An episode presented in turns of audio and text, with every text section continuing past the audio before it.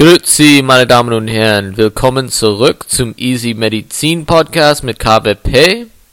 Heute ist die elfte Folge dieses Podcasts und ich würde auf Gynäkologie und Geburtshilfe konzentrieren.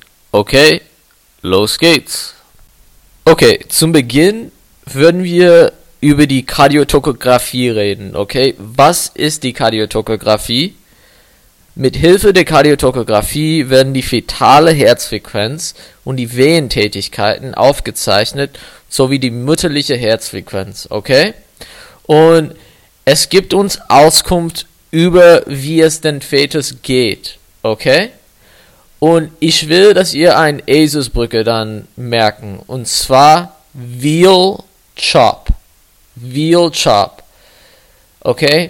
V in Veal steht für variable Deceleration und C in Chop steht für Chord Compression, beziehungsweise auf Deutsch Nadelschnürkompression. Das heißt, wenn du variable Deceleration sehen würdest auf der Kardiotokogramm, dann das spricht für ein Nabelschnürkompression. Das ist die Ursache davon. Was ist eine variable Deceleration? Okay, eine variable Deceleration sagt uns, dass bei bestimmten Wehen auf der Kardiotokogramm man wird ab und zu späte Decelerationen sehen und frühe Decelerationen sehen. Manchmal man wird überhaupt gar keine Deceleration sehen. Es ist einfach variable, okay? Es, es passiert manchmal und es passiert nicht. Es könnte früh sein, es könnte spät sein. Es ist nicht jedes Mal früh, es ist nicht jedes Mal spät. Es ist variabel und das ist eine variable Deceleration. Okay? Das ne die nächste Buchstabe von Veal Chop ist E Early Deceleration. Okay? Early Deceleration und es ist verbunden mit der H in Chop. Okay? Und der H oder das H steht für Head Compression oder Kopfkompression, okay? Und das ist, wenn der Kopf des Feten ähm, gedrückt wird bei den, beim Wehen, wenn, wenn die Mutter diese äh, Geburtswehe hat. Der Kopf wird gedrückt und das führt zu Early Deceleration, okay? Alles klar? Early Deceleration ist direkt nach dem Wehen auf der Kardiotokogramm, man wird eine Dezeleration bei der fetale Herzfrequenz dann sehen. Okay? Also, es ist wichtig zu wissen, dass frühe Dezeleration, also bedingt durch Kopfkompression, ist nicht pathologisch, ist eigentlich ein benigner Befund, sagen wir mal so. Alles klar? Das ne die nächste Buchstabe in Veal Chop ist A. Okay? A steht für Acceleration und es ist verbunden mit O in Shop. O steht für OK. Wenn man Acceleration sieht auf diese Kardiotokogramm, das ist okay, das ist alles in Ordnung. Es gibt keine pathologischen Wert, wenn man Acceleration sieht. Acceleration heißt Beschleunigung, Beschleunigung des, äh, des Herzfrequenzes, äh, der fetales Herzfrequenzes, okay? Alles klar? Weiter geht's. Die letzte Buchstabe in Veal Chop steht für, also es ist L und es steht für Late De Deceleration oder späte Deceleration. Und der P steht für plazentale Insuffizienz. Okay? Plazentale Insuffizienz. Okay, wenn man späte Decelerationen sieht auf der Kardiotokogramm, man würde dann äh, denken an plazentale Insuffizienz. Was sind Beispiele für Ursachen einer plazentale Insuffizienz? Ich gebe dir ein paar. Äh, sagen wir mal so, der, die, die Mutter hat Diabetes und es führt zu Vaskulopathien in der Plazenta. Das heißt, weniger Blut gelangt in den fetalen Kreislauf und das kann zu einer plazentale Insuffizienz führen. Und man würde auf der Kardiotokogramm späte Dezeleration sehen. Ein anderes äh, Beispiel wäre dann äh, Präeklampsie. Okay, das könnte zu einer plazentalen Insuffizienz führen und im Endeffekt späte Dezeleration. Ein anderes Beispiel wäre dann Sickelzellanämie der Mutter. Es könnte zu, ähm, ähm, sagen wir mal so, Mikrotrompen führen in der plazentalen Gefäßen, was im Endeffekt zu einer Minderversorgung des Fetus führen würde. Ein anderes Beispiel wäre dann Anämie, okay? Wenn, wenn halt äh, es nicht so viel Blut gibt, das heißt weniger Sauerstoff wird äh, gelangen in, de, in das fetalen Kreislauf, okay? Und das könnte dann theoretisch auf der Kardiotokogramm späte Deszeleration ähm, äh, erzeugen. Okay? So, nochmal zum Wiederholen. Wheel Chop. Wenn man variable Dezelerationen sieht, denk mal an Cord Compression, also Nabelschnürkompression, was das verursacht. Wenn man Early oder frühe Decelerationen sieht, denk mal an Head Compression oder Kopfkompression, okay? Wenn man Akzelerationen sieht, denk mal an okay, das ist alles in Ordnung, okay? Und wenn man ähm, späte Decelerationen sieht, dann denk mal natürlich an plazentale Insuffizienz, okay? Wunderbar, das ist erstmals das. Okay, äh, Themawechsel erstmals. Eine Patientin mit Antiphospholipid-Syndrom kommt zu Ihnen, du bist die Gynäkologin und sie will unbedingt schwanger sein und sie hat, sagen wir mal so, in ihrer letzten Schwangerschaft ein Abort gehabt wegen dieses Antiphospholipid-Syndroms. Was würdest du ihr dann geben während der Schwangerschaft, um dieses Abortrisiko zu erniedrigen? Was solltest du einem Patienten mit Antiphospholipid-Syndrom geben, bei einer Schwangerschaft. Man gibt niedrig dosierte Aspirin und fraktioniertes Heparin, zum Beispiel Enoxaparin, beziehungsweise im Krankenhaus, es heißt Klexane. Man gibt diese zwei Sachen, um die Thromboserisiko und diese Schwangerschaftskomplikationen vorzubeugen. Okay? Das Gute an Heparin ist ja, also sagen wir mal so, fakt, äh, fraktioniertes Heparin, ist, dass es, äh, eigentlich Heparin an sich, ist, dass es nicht durch die Plazenta geht, beziehungsweise es gelangt nicht in den fetalen Kreislauf. Okay? Das heißt, es ist harmlos zu dem Fetus, Heparin. Okay? Aspirin jedoch äh, geht durch in den fetalen Kreislauf, jedoch wenn es niedrig dosiert ist, diese, sagen wir mal so, mögliche Komplikationen von Aspiringabe zu dem Fetus sind nicht der Rede wert, sagen wir mal so, wenn, wenn man niedrig dosierte Aspirin gibt. Und im Endeffekt, das ist, was man geben soll zu einer Patienten mit Antiphospholipid-Syndrom, die eine erfolgreiche Schwangerschaft haben will. Okay? Niedrig dosierte Aspirin und fraktioniertes Heparin wie Enoxaparin. Okay? Alles klar, weiter geht's. Okay, nächste Frage. Was ist das spezifischste klinische Merkmal einer Uterusruptur? Es ist eigentlich der Verlust der kindlichen Leitstelle. Okay, der Verlust der kindlichen Leitstelle. Was ist die kindliche Leitstelle? Das ist der tiefste Punkt des vorangehenden Kindsteils im Geburtskanal. Okay? Und das bezieht sich einfach, ähm, sagen wir mal so, wie tief äh, der Kopf des Kindes, beziehungsweise eine physiologische Längslage, ähm, ist oder liegt in Bezug auf dem Becken der Mutter. Okay? Nur zum Verständnis, falls ihr das noch nicht ähm, kennengelernt habt die kindliche Leitstelle, eine Nummer wird äh, zugeteilt zu der kindlichen Leitstelle. Je positiver der Nummer, desto tiefer liegt der kindliche Leitstelle, äh, liegt der, der tiefste Punkt des, des Kindes in, im Vergleich zu den Becken. Okay? Das heißt, wenn eine kindliche Leitstelle von plus 2 gibt, das heißt, der Kopf des Kindes in der physiologischen Längslage ist sehr, sehr tief im Becken. Wenn ich sagen würde, dass die kindliche Leitstelle bei minus 2 liegt oder bei 0 liegt, im Vergleich zu plus 2, die, der Kopf des Kindes liegt höher im Becken. Okay?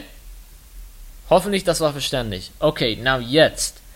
Wenn du ein, ein, ein Patienten hast und du guckst mal in die Vagina rein und du versuchst der Geburtskanal zu sehen und die, du siehst, dass der, dass der Kopf des Kindes hat eine kindliche Leitstelle bei plus 2 und dann eine Stunde später du siehst, dass diese Leitstelle jetzt liegt bei minus 2 oder 0, das deutet auf eine Uterusruptur hin. Okay? Alles klar? Hoffentlich das war verständlich. Das ist ein sehr spezifisches klinisches Merkmal einer Uterusruptur. Okay? Der Verlust der kindlichen Leitstelle. Alles klar? Wunderbar, weiter geht's. Okay, meine nächste Frage ist, wie kann man Plazenta-Prävie von Vaseprävie dann unterscheiden? Weil die beide tatsächlich zu einer schmerzlosen vaginale Blutung führen können. Okay? Wie können sie dann unterschieden werden? Erstmals, was ist Vaseprävie überhaupt? Vaseprävie ist der Ansatz der Nabelschnur direkt an den Eihäuten im unteren Uterinsegment mit frei verlaufenden Nabelgefäße nahe des inneren Muttermunds, okay? Nahe des inneren Muttermunds.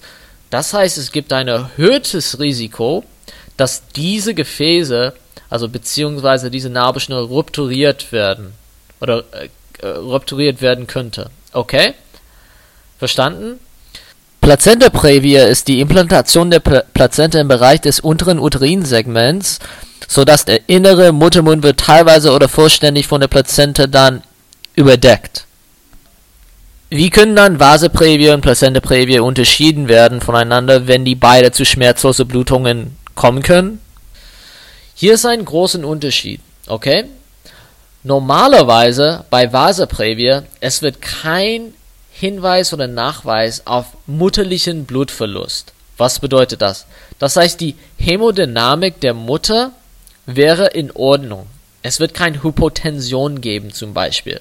Bei Plazenta Previo jedoch schon. Man erwartet eine hämodynamische Unterschied in der Mutter. Das heißt, bei Plazenta Previa man erwartet oder man kann eine Hypotension bei der Mutter dann sehen. Ja? Alles klar? Was ist ein anderer großer Unterschied zwischen den beiden in Bezug auf die Klinik? Also, bei Vasoprevia, es kommt zu fetalem Distress. Okay? Es kommt zu fetalem Distress. Was ist fetalem Distress? Man könnte fetalen Distress dann sehen auf der Kardiotokographie, indem man zum Beispiel Dezeleration sieht oder zum Beispiel ein, eine fetale Bradykardie sieht. Und worauf, worauf äh, deutet das hin? Das deutet auf eine Hypoxie des Feten hin. Und wie kommt es dazu äh, bei Vasoprevia, dass es zu einer fetalen Distress kommt oder zu einer Hypoxie des Feten kommt? Es gibt verschiedene Mechanismen eigentlich. Bei Vasoprevia, es kann dazu kommen, dass die Gefäße komprimiert werden und das führt zu einer Minderversorgung des Feten oder es kann dazu kommen, dass es eine Ruptur entsteht und zu einer Exsanguination äh, kommen kann. Okay? Und das heißt, dass das Blut nicht in den fetalen Kreislauf gelangt und es wird zu einer Hypoxie führen. Bei Plazenta previa jedoch, es gibt kein Zeichen auf fetales Distress. Ja? Es wird nicht zu einer Hypoxie des Feten kommen bei Plazenta previa.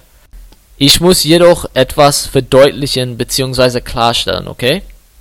Plazenta previa ist nicht das gleiche als Plazenta-Lösung, okay? Wenn es eine Plazenta-Lösung gäbe, man erwartet natürlich ein fetales Distress, okay? Wie kann man Plazenta previa von einer Plazenta-Lösung dann unterscheiden, wenn die beide zu einer vaginalen Blutung kommen? Weil bei Plazenta Previa es ist eine schmerzlose vaginale Blutung. Bei Plazenta Lösung es ist es sehr, sehr schmerzhaft. Okay, das ist erstmals ein Unterschied zwischen den beiden. Okay? Und nochmal, Plazenta Lösungen können zu einem fetalen Distress führen. Plazenta previa jedoch in der Regel führt dazu nicht. Alles klar? Ja? Hoffentlich, das war verständlich. Okay. Okay, lass mal zusammenfassen. Vasa previa und Plazenta previa können zu schmerzlose vaginale Blutungen führen.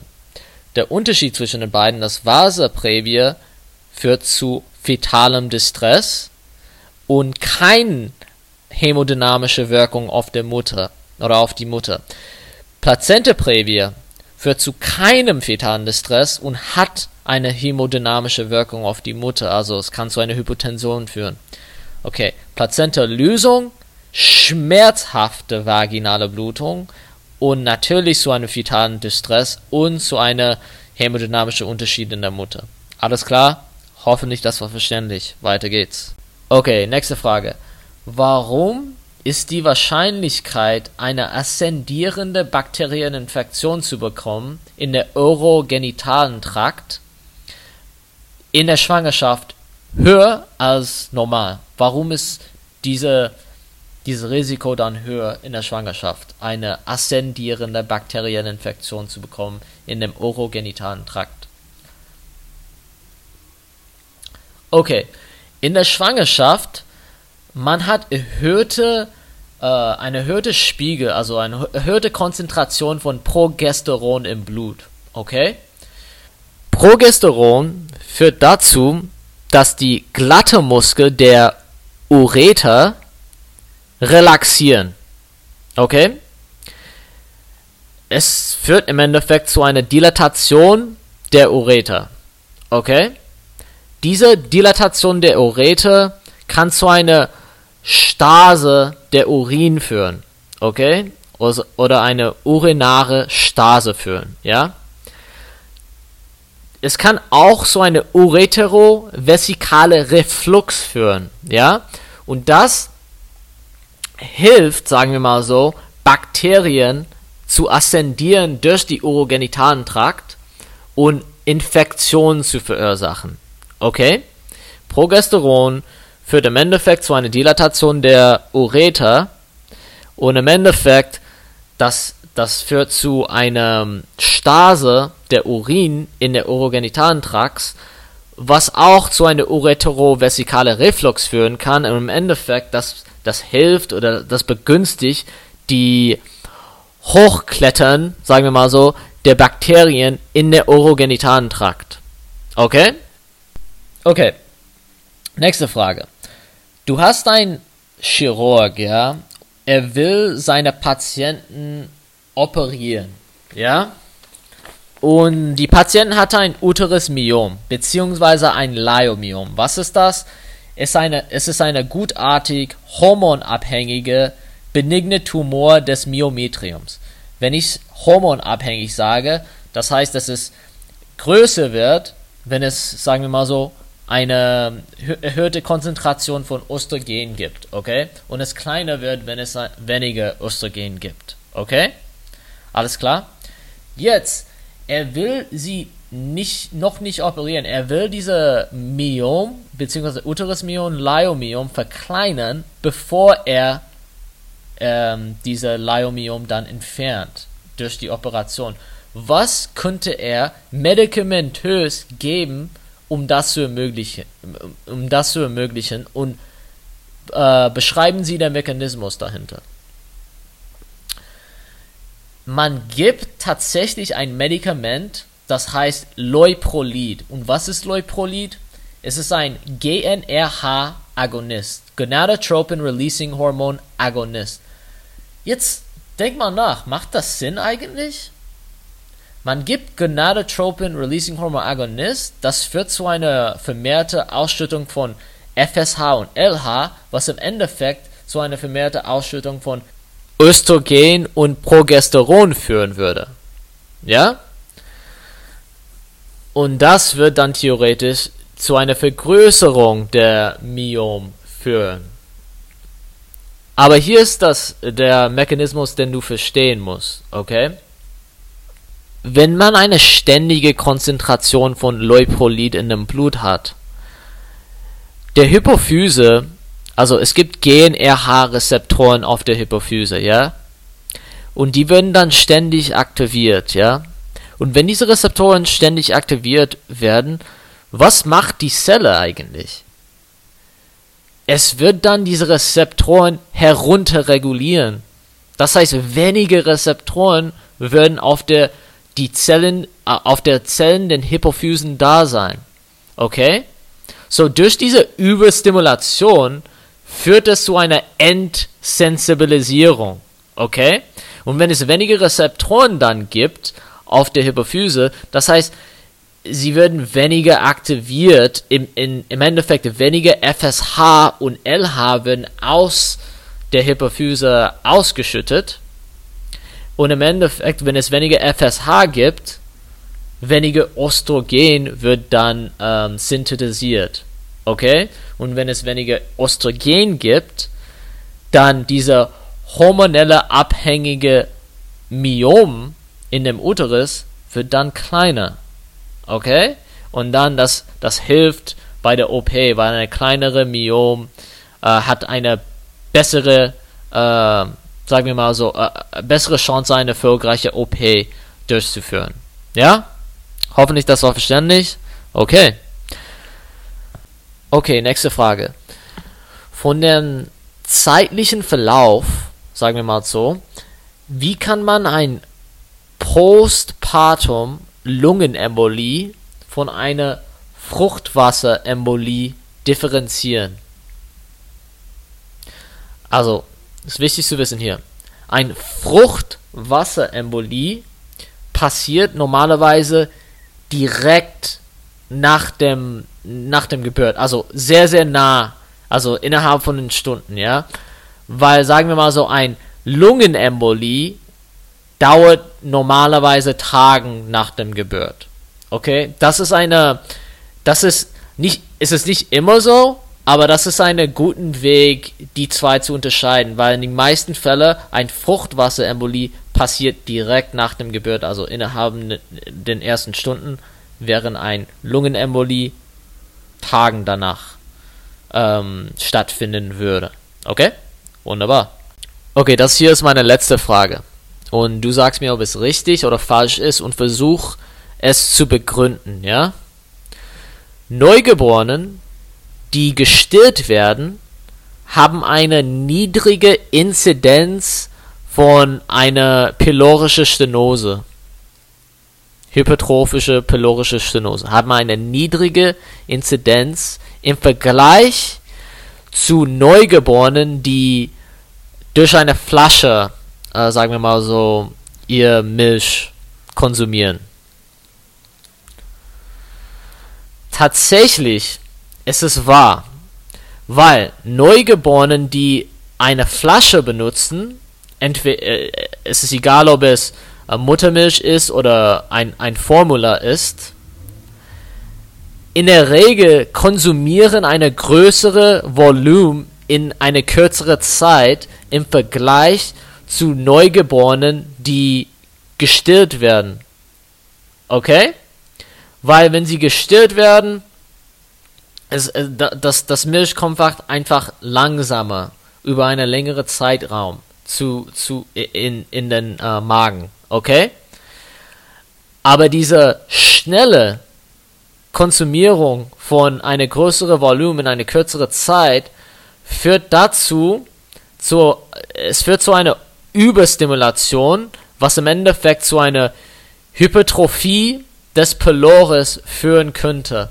Das heißt, Neugeborenen, die gestillt werden, haben eine niedrige Inzidenz von pylorischer Stenose im Vergleich zu Neugeborenen, die durch eine Flasche sich ernähren. Alles klar? Wunderbar.